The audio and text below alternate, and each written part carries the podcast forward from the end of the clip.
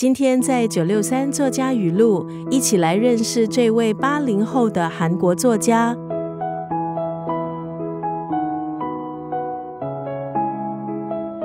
韩国作家金爱烂在两千零二年出版了他的第一部短篇小说《不敲门的家》，当时在韩国就获得了大山大学文学奖。之后，他撰写的长篇小说《我的忐忑人生》也曾经被改编成电影，并由宋慧乔、姜栋元主演。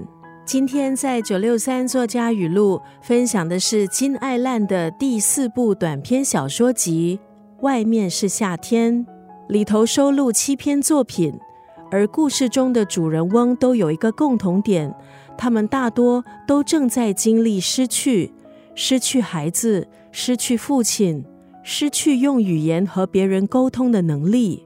在书里，作者依旧保持着都市生活观察者还有记录者的角色，叙述平时贴近生活。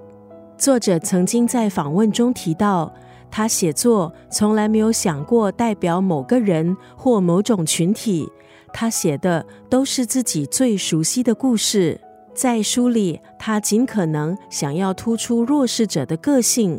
虽然是生活中大家眼中的弱势者，可是其实他们也有非常强的部分。有时甚至可以用幽默来维护自己的尊严。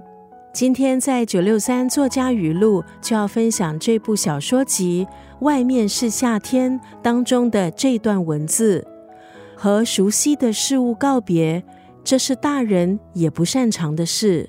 韩国在高速经济增长的过程中，追求的是速度、金钱，也在反思，在追求这些的过程中失去了什么。和熟悉的事物告别，这是大人也不擅长的事。